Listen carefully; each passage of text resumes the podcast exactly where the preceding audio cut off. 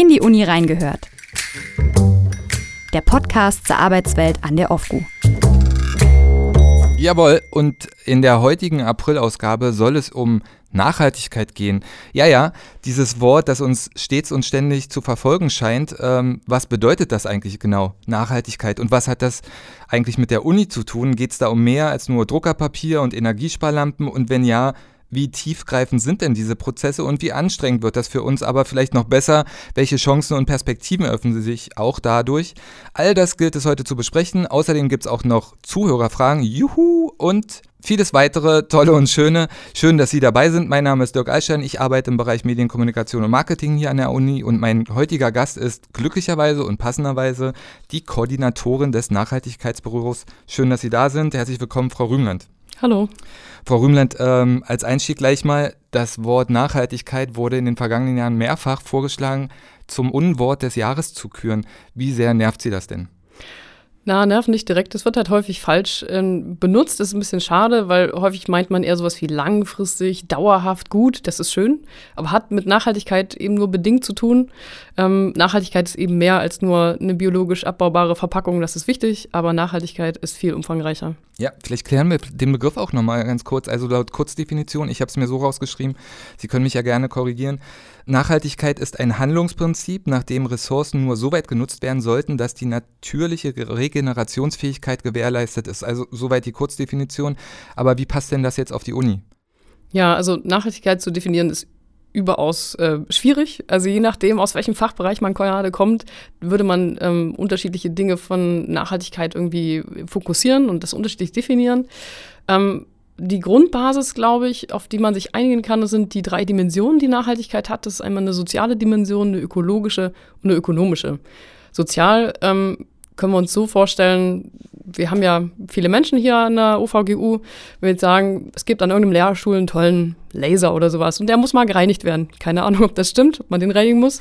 Aber wenn wir dort Personen hinschicken, sagen, hier reinigt doch mal den Laser, ähm, dann müssen wir die Person qualifizieren, dass sie das auch kann. Wir müssen ähm, die Arbeitsbedingungen schaffen, dass das funktioniert und die entsprechenden Tools zur Verfügung stellen. Damit würden wir die menschliche Ressource, ne, das Soziale, ähm, so behandeln, dass sie auch nachhaltig, also langfristig dauerhaft da ist, so dass die Person keinen Burnout kriegt und auch keinen Boreout. Ach so, okay, ja, ich glaube, das Burnout, das, das griffig für mich, ja, alles klar. Genau, und bei nicht der. verschleißen. Genau, nicht verschleißen, weil ähm, ökonomisch gesehen ist es ja auch blöd, wenn wir unsere Leute regelmäßig austauschen müssen. Ja, das kostet ja auch wieder, wir die Leute anstellen und dann müssen wir die einarbeiten und so weiter, dauert ja auch lange. Ja. Und bei der ökologischen Dimension ist es natürlich auch ist relativ einfach. Wenn wir zu viel der Natur entnehmen, dann kann das nicht so schnell regenerativ nachkommen. Mhm. Ähm, damit können wir auch nicht dauerhaft wirtschaften. Also das sind sozusagen diese drei Dimensionen.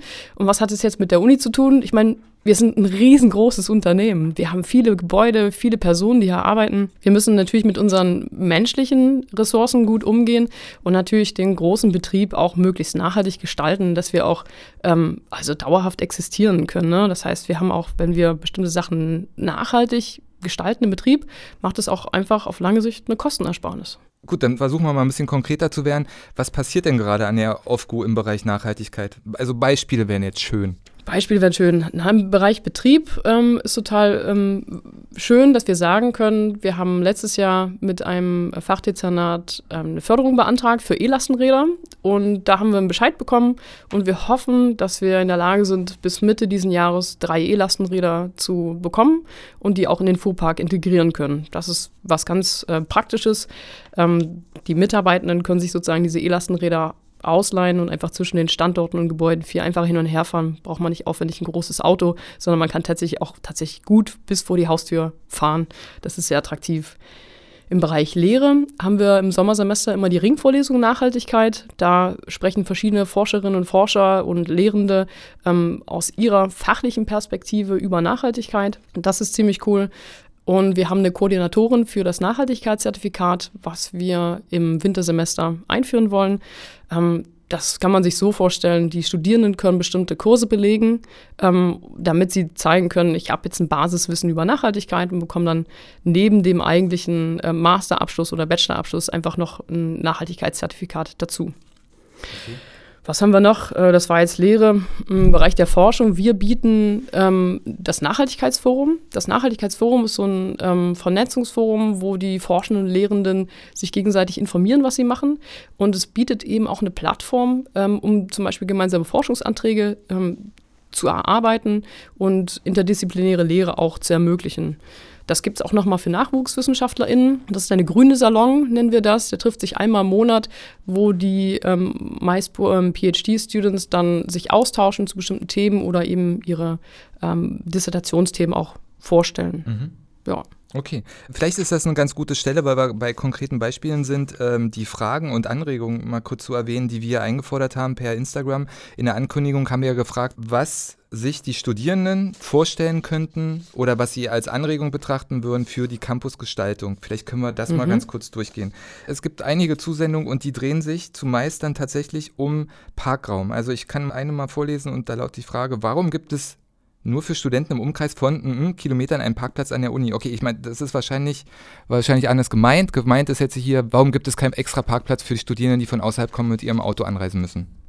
Ja. Oder warum müssen die, die hierher kommen, auch noch einen Parkschein dafür lösen? Hm. Ja, momentan ähm, ist es ja so, dass wir ähm, Campusgestaltung ist ja ein bisschen mehr als nur Parkraum zur Verfügung stellen. Campusgestaltung könnte ja auch sein. Ja, es kommt ja auch noch mehr hier. Wie, wie will man das so aufteilen? Aber jetzt speziell auf die, ähm, auf die Parktickets. Da ist es so, dass man sich überlegt hat, naja, die Studierenden in einem bestimmten Umkreis, die können einfach den ÖPNV benutzen ähm, oder mit dem Fahrrad kommen. Das ist auch viel ökologischer. Ähm, und gleichzeitig diejenigen, die wirklich von weit außerhalb kommen, die können ja tatsächlich ein Parkraumticket bekommen.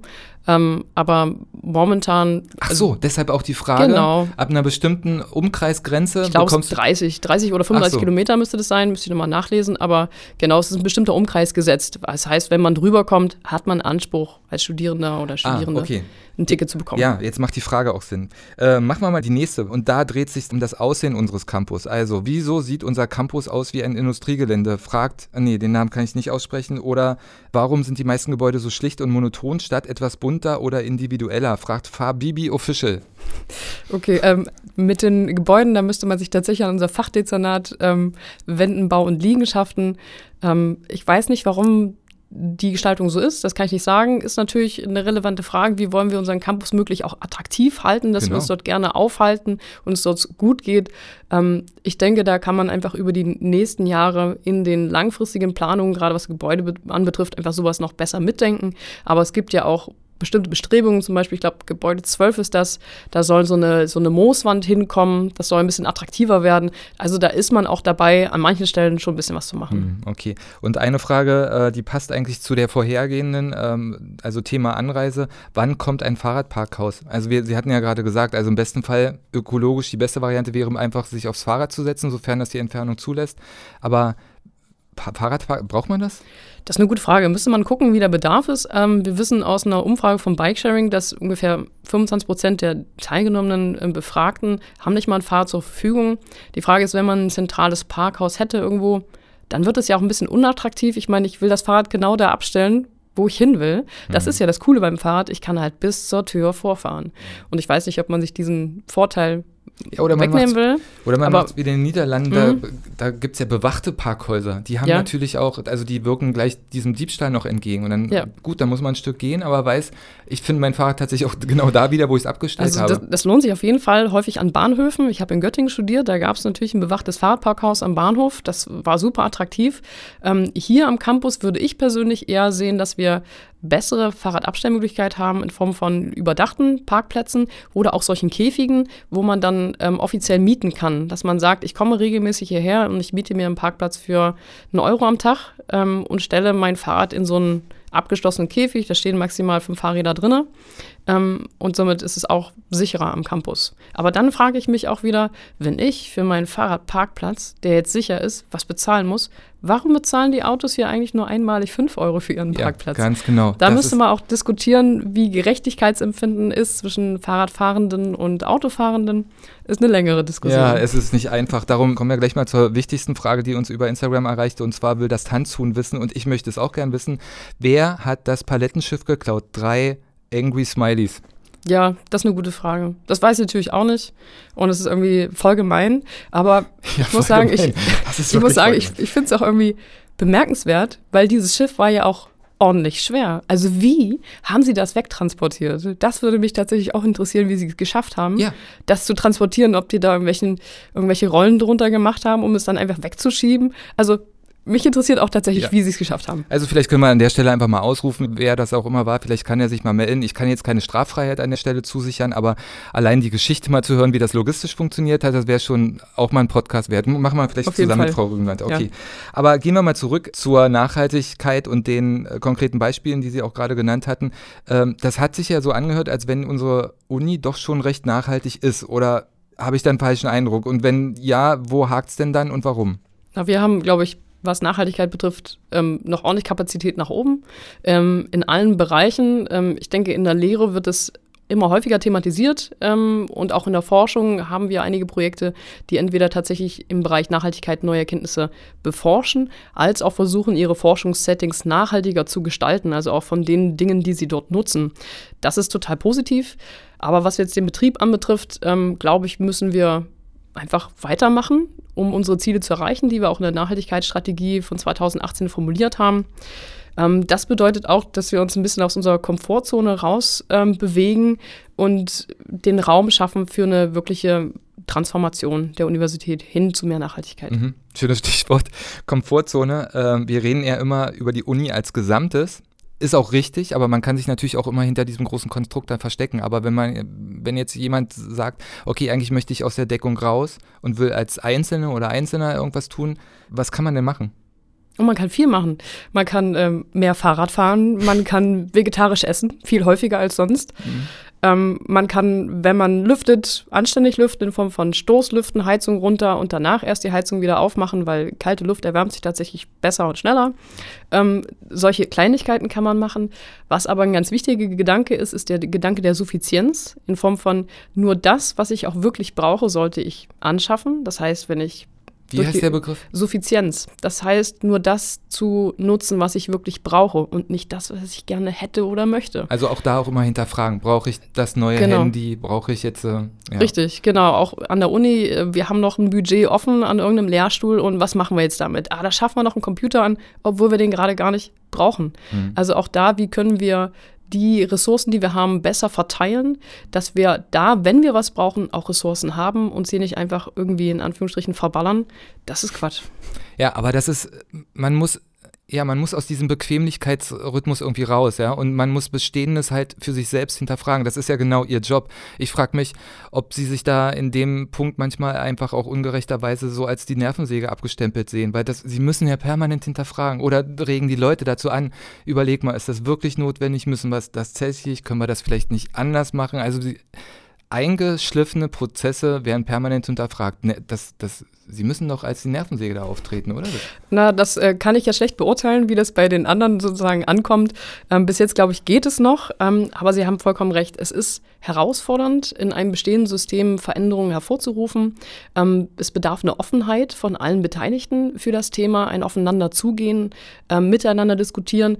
Ähm, das ist auch nicht einfach, weil es birgt natürlich auch die Möglichkeit des Scheiterns. Also wir machen Dinge, wir implementieren Sachen neu und sie funktionieren nicht. Aber wir sind hier eine Universität. Wir haben hier das ganze Potenzial. Wir haben das Wissen. Ähm, wir erschaffen oder wir kreieren neues Wissen. Wir haben Leute, die kreative Lösungen finden. Wer gestalten kann und umgestalten kann, wer, wenn nicht wir. Wo stehen wir denn eigentlich im Vergleich zu anderen Unis? Das würde mich mal interessieren. Gibt es da Vergleiche und wer macht es besser? Und wenn ja, wie macht das besser? Ja, das ist schwierig im Bundesvergleich zu sehen. Ähm, die Universitäten sind unheimlich heterogen, die sind sehr verschieden von der Größe, von der Ausrichtung, von der Lage. Ähm, das macht natürlich einen Vergleich ein bisschen schwierig, aber ähm, es gibt Universitäten, die machen das sehr gut. Wenn wir jetzt die Uni Lüneburg sehen, ähm, die beschäftigen sich rundum mit dem Thema Nachhaltigkeit. Die sind seit oh, 2014, glaube ich, klimaneutral. Ähm, wir haben auch die Hochschule Eberswalde, eine kleine Hochschule, die sind auch seit 2014 klimaneutral. Ähm, da sehen wir, was jetzt sozusagen den Klimaschutz anbetrifft, die sind wirklich ziemlich weit. Ähm, es gibt Universitäten, die haben ähm, sich sowas auch gesagt wie, wir wollen 2028 oder 2030 klimaneutral sein. Wir haben das Ziel der Klimaneutralität auch in unserer Nachhaltigkeitsstrategie, aber es ist nicht terminiert. Okay. Und es ist auch nicht festgelegt, mit welchen Maßnahmen wir das erreichen wollen. Und soweit ich unsere CO2-Bilanz einschätzen kann, fehlen einfach noch bestimmte Bereiche, ähm, über die können wir noch nicht mal eine Aussage treffen. Das heißt, wir können schlussendlich auch gar nicht sagen, wie gut oder schlecht wir eigentlich sind. Okay, aber auf jeden Fall sind wir nicht vorne dran, das können wir schon mal festhalten. Ja. Wenn man jetzt sagt, ähm, okay, wir haben aber den Anspruch, da bei den Besten mit dabei zu sein, kann man das abschätzen, wie viel Zeit uns dafür noch bleibt, um den Anschluss nicht zu verlieren? Uh, das ist eine Frage. Das ist immer die Frage, mit wem man sich vergleicht und welche Ziele sozusagen prioritär sind. Aber wenn wir zum Beispiel das Klimaschutzziel sehen und da den Anschluss äh, behalten wollen, ähm, dann müssen wir uns zügig bewegen. Ich glaube, da müssen wir Sagen in den nächsten drei bis vier Jahren müssen wir wirklich äh, die Das ist nicht viel, oder? Nee, das ist nicht viel. Okay. Es ist nicht viel Zeit für eine große Organisation, für bestimmte Prozesse, die demokratischerweise durchlaufen werden müssen, die diskutiert werden müssen. Aber ähm, wir sehen viel Bewegung im ganzen Bundesgebiet. Es gibt immer mehr Green Offices und Nachhaltigkeitsbüros. Ähm, die werden immer besser ausgestattet, sie werden immer besser angedockt. Governance-Strukturen innerhalb der Hochschulen und Universitäten werden angepasst, sodass man eben Nachhaltigkeit nicht nur als singuläres Thema sieht, sondern tatsächlich als Querschnittsthema, sowas wie Internationalisierung. Es ist einfach ein Querschnittsthema und das muss in jede einzelne Einheit durchdiffundieren. Das muss ankommen. Wir müssen Nachhaltigkeit leben und nicht verwalten. Aber vielleicht, ich weiß, wir haben das vorhin schon mal gesagt, eingangs, aber vielleicht nochmal die Frage, was haben wir denn davon? Also was hat Eberswalde davon, jetzt klimaneutral zu sein, außer dass man, dass es natürlich imagemäßig natürlich unheimlich viel hermacht und sicher auch ansprechend ist für viele Studieninteressierte. Was haben wir denn davon? Ökonomisch haben Sie das vorhin auch schon gesagt. Das hat auch was mit Arbeitskräften zu tun, die man nicht verschleißen sollte. Ähm, zufriedene und gesunde Arbeiter sind auch wahrscheinlich effektiver, nehme ich jetzt einfach Ja, mal auf jeden an. Fall. Aber was darüber hinaus? Warum sollten wir das denn tun? Unabhängig von der gesellschaftlichen Verantwortung. Naja, ich finde, gerade die gesellschaftliche Ah, okay. Verantwortung ist der beste Anknüpfungspunkt, weil die haben wir. Jeder Mensch hat die Verantwortung für sich selbst und auch für seine Nachkommen. Und wenn wir nicht anfangen, uns zu verändern, wer soll es machen für uns? Das heißt, eigentlich sehen wir ähm, gerade durch das Bundesklimaschutzgesetz, an welchen Stellen wir alle sozusagen Einsparungen machen müssten. Und es ist nur eine Frage der Zeit. Momentan heißt es eine Vorbildwirkung der öffentlichen Hand. Ich gehe davon aus, dass wenn wir die Klimaschutzziele in den nächsten Jahren nicht erreichen werden, dass es irgendwann dazu kommt, dass diese öffentliche Hand verpflichtet wird, prozentual in ihren ähm, Institutionen alle Klimaschutzziele erreichen zu müssen. Ähm, und dass auch immer mehr Forschungsförderung und andere Förderungen abhängt von einem Umweltaudit oder Mhm. bestimmten Nachhaltigkeitszielen, die man erreicht und sich nicht nur stellt. Also ich gehe davon aus, dass die gesellschaftliche Verantwortung einfach noch steigt von der Wichtigkeit her. Aber sonst denke ich, haben wir auch einfach das Potenzial hier. Wir haben das Potenzial einfach zu gestalten. Wir haben so viel Wissen. Wir sind gut vernetzt. Ähm, wir müssen einfach nur in der Lage sein, die Strukturen so zu schaffen, dass wir dieses Wissen nutzen können und dass wir einfach in die Umsetzung kommen. Wer, wenn nicht wir? Sie haben es, glaube ich, Genau, vorhin schon mal gesagt. richtig. Ne? Genau, okay. Ähm, ich komme nicht ganz drum rum. Wir sind, ich habe es gerade gesagt, April-Podcast. Wir sind immer noch Corona, im, im, Mm, im ja. Corona-Zeitalter. Jetzt sind Sie gar nicht so lange an Ihrer Stelle als Koordinatorin für, für ein im Nachhaltigkeitsbüro. Fast pünktlich mit dem Lockdown, im, also mit dem ersten im vergangenen Jahr, den meine ich, haben Sie Ihre Stelle angetreten. Wie viel kann man da eigentlich schaffen? Von dem, was man sich vorgenommen hat. Ja, es ist, ähm, es war begrenzt an manchen Stellen, ähm, weil natürlich so eine koordinative Funktion auch davon lebt, dass man Austausch hat, dass man Leuten begegnen kann. Das ist natürlich schwieriger, wenn man sich ganz konkret verabreden muss und sich nicht mal, sage ich mal, auf dem Flur Mhm. trifft. Das ist natürlich einschränkend, aber das war ja für alle einschränkend. Ähm, und für die Studierenden, die wir viel im ehrenamtlichen Engagement haben, zum Beispiel für die ökosozialen Hochschultage oder progressiven Einführungswochen, die da viel gestalten, die waren auch einfach dann online müde.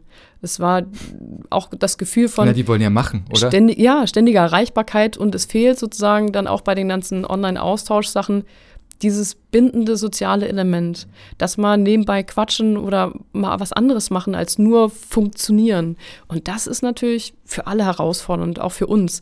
Aber Corona hat in der Nachhaltigkeitscommunity auch ähm, eine Aufbruchsstimmung geschaffen, weil nämlich auch der Grad der Vernetzung bei uns gestiegen ist. Dadurch, dass alle konfrontiert waren mit Online-Formaten und mit Online-Tools, ist auch die Bereitschaft größer, das zu machen. Und ich sag mal, die Hemmschwelle auch geringer, einfach mal eine Stunde in ein Meeting zu setzen, wo man nicht genau weiß, ist das was für mich? weil man einfach keine große Anreise hat, weil es keine großen Kosten birgt. Das ist super. Wir haben hier in Sachsen-Anhalt seit diesem Monat, ähm, seit März, haben wir eine Arbeitsgemeinschaft der nachhaltigen Hochschulen in Sachsen-Anhalt. Wir haben alle sieben Hochschulen an einen Tisch gebracht. Ähm, dieses Forum wird genutzt, um einmal auszutauschen, was gibt es für Nachhaltigkeitsaktivitäten, aber auch um bundeslandspezifische Projekte voranzubringen. Ähm, unser Strom zum Beispiel, der wird vom Land verhandelt, zentral für alle Hochschulen. Das heißt, wenn wir sagen wollen, wir wollen grüneren Strom, wir wollen eine geringere CO2-Bilanz durch unseren Strom, dann müssen wir dem Land klar machen, ähm, wir, wie die Ausschreibung sein soll. Das heißt, wir im Bereich Nachhaltigkeit müssen uns erstmal ähm, austauschen, wie sollen die Kriterien sein, wie wollen wir das Land ansprechen. Und solche Projekte wollen wir eben auch gemeinschaftlich ähm, voranbringen. Und dafür ist natürlich die Digitalisierung ähm, super, die Corona ein bisschen mit sich gebracht hat. Und auf politischer Ebene ist eben auch Nachhaltigkeit und Resilienz noch mehr angekommen. Ne? Also wir sehen jetzt auch im März wurde die äh, Nachhaltigkeitsstrategie der Bundesregierung aktualisiert. Da steht auch nochmal, ist eine Stärkung der Rolle von Forschung und Bildung drin. Das ist für uns als Hochschulen natürlich total spannend, was wir da an Gestaltungsspielraum auch haben werden. Ähm, und es hat sich zum Beispiel eine Organisation gegründet, ein Verein, ähm, die heißen Deutsche Gesellschaft für, für Nachhaltigkeit an Hochschulen, die DG Hoch N. Und die wollen mehr oder weniger das Thema Nachhaltigkeit ähm, in so einem Whole Institution Approach an die Hochschulen bringen. Es soll sozusagen ganzheitlich das Thema Nachhaltigkeit implementiert werden an die Hochschulen, in Forschung, in Lehre, in den Betrieb, im sozialen Transfer. Ähm, und die nehmen natürlich auch Einfluss auf das BMBF oder auf die Hochschulrektorenkonferenz. Die Hochschulrektorenkonferenz arbeitet momentan daran, welche Indikatoren kann man nutzen für ein sogenanntes Nachhaltigkeitsaudit. Das heißt, ab 22, ab 2022 wollen die für alle Hochschulen, die es möchten, ein sogenanntes Nachhaltigkeitsaudit anbieten. Ähm, und das ermöglicht dann auch später eine Vergleichbarkeit von den Hochschulen. Also es ist eigentlich ziemlich cool. Mhm. Okay, weil Sie gerade sagen, später. Geben Sie uns doch mal zum Abschluss einen Ausblick. Was kommt denn jetzt noch an Projekten? Was, was sind die Ziele? Wie geht es jetzt weiter? Ja, also ganz konkret, ähm, wir arbeiten momentan daran, wie wir einen Nachhaltigkeitsbericht erstellen können, dass wir erstmal den Status quo überhaupt an der Universität erfassen. Da versuchen wir das ähm, ein bisschen nach dem, also nach dem hochschulspezifischen Nachhaltigkodex, so heißt das. Das ist so ein Kodex, der jetzt gerade erarbeitet wurde im letzten Jahr, ähm, wie man Nachhaltigkeitsberichterstattung machen kann, so nach 20 möglichst festen Kriterien. Daran wollen wir uns versuchen, auch hier an der Universität, was natürlich ein bisschen herausfordernd ist, man kann ja nur das darstellen, was man schon hat. Das heißt, wir werden auch manche Kriterien überhaupt gar nicht darstellen können, weil wir das noch nicht haben. Ähm, und da sind wir gerade am Arbeiten, wie kann der Bericht aussehen, wie vor allen Dingen kriegen wir die ganzen Informationen, ähm, dass wir sie auch tatsächlich in diesen Bericht packen können. Und für uns als Gestaltungselement, wir möchten natürlich hinten raus Empfehlungen geben. Wie müssen wir uns verändern, damit wir nachhaltiger werden können. Also welche Governance-Strukturen müsste es geben an der Universität? Ähm, welche zusätzlichen Bilanzen oder Statistiken müssten wir führen, damit wir überhaupt erstmal eine Aussage zu bestimmten Dingen bekommen. So, das ist so eine ganz große, große Sache. Aber wir versuchen natürlich auch an den Sachen, die wir jetzt schon haben, anzuknüpfen. Also die ökosozialen Hochschultage finden wieder statt. Oh, jetzt muss ich einmal ablesen. Wir haben, das Thema ist seit letzter Woche raus. Das heißt, für die diesjährigen ökosozialen Hochschultage Utopia, Local Change ähm, for Global Chance. Ähm, da sind wieder viele Studierende dabei und Initiativen aus Magdeburg, die zu diesem Thema oder in diesem Themenbereich Veranstaltungen machen. Ähm, auch die progressiven Einführungswochen wollen wir machen, trotz Corona. Wenn wir das Glück haben, dann in Hybrid und wenn nicht, dann eben wieder online. So wie letztes Jahr, das kriegen wir auch hin. Und dann haben wir halt noch so kleine Sachen, ne? so ein bisschen nachhaltigere Druckerzeugnisse. Wir wollen nochmal mit dem Studentenwerk reden, so wie letztes Jahr. Ein bisschen nachhaltigere Mensa wäre toll. Ähm, aber das sind Dinge, da brauchen wir einen langen Atem. Müssen wir durchhalten. Ähm, von daher sind das keine Sachen, wo wir so ganz schnell ähm, tolle, tolle Ziele haben. Ja, und den wünsche ich Ihnen. Also ich hoffe, wir haben das jetzt so gut aufgezählt, wie bedeutsam das für die Uni tatsächlich auch ist. Also nicht nur im gesellschaftlichen Sinne, sondern für die Uni selbst auch noch. Wir sind damit im Grunde am Abschluss. Es gibt noch eine kleine Rubrik jetzt, mhm. die heißt äh, lange Rede, kurzer Sinn. Ich nenne Ihnen drei Sätze, die Sie ja. bitte kurz oder lang, wie Sie möchten, äh, äh, vervollständigen. Nicht beantworten, sondern vervollständigen. Erster Satz lautet, wenn ich sage, ich bin die Koordinatorin des Nachhaltigkeitsbüros, denken die Leute meist? Boah, ich habe keine Ahnung, was sie den ganzen Tag macht. Ja, oder? Ja, ja, genau. Und dann redet man mit ihnen und dann denkt man, Gott, wie macht ihr das bloß? Ja, es ist halt viel kleinteilig. Ähm, Ja. Genau. Und es ist, äh, glaube ich, für viele mit diesem Riesenwort Nachhaltigkeit, wo alles drin stecken kann, unheimlich diffus. Ja. Zweite Frage. Als allmächtige Koordinatorin, also als Superheldin des Nachhaltigkeitsbüros, würde ich als erstes Alle Maßnahmen auf den Weg bringen, damit wir hier so schnell wie möglich klimaneutral werden, spätestens 2030. Finde ich gut. Ähm, dritte und letzte Frage interessiert mich auch. Wenn ich rauskriege, wer das Palettenschiff geklaut hat, dann. Dann, ähm, ich weiß nicht, dann schicke ich die äh, Judo-Gruppe meiner kleinen Tochter hin. Ja. Und das Tanzhuhn, das tanzt tatsächlich auch. Vielen, vielen Dank. Nochmal äh, viel Erfolg, viel Kraft äh, für Ihre Arbeit, Frau Rühmland. Ihnen da draußen danke ich natürlich auch fürs Zuhören. Wenn Sie Fragen, Feedback an uns wenden wollen, schicken Sie dies gerne reichlich an presse.offgu.de oder nutzen jeden anderen Kanal, der uns erreicht. Alle Nachrichten werden, wenn gewünscht, natürlich auch vertraulich behandelt. Ähm, wir hören uns im Mai wieder. Machen Sie es bis dahin gut, lassen Sie sich nicht verrückt machen und nochmal vielen Dank fürs Zuhören. Tschüss, bis dahin. Tschüss. In die Uni reingehört. Der Podcast zur Arbeitswelt an der OFGU.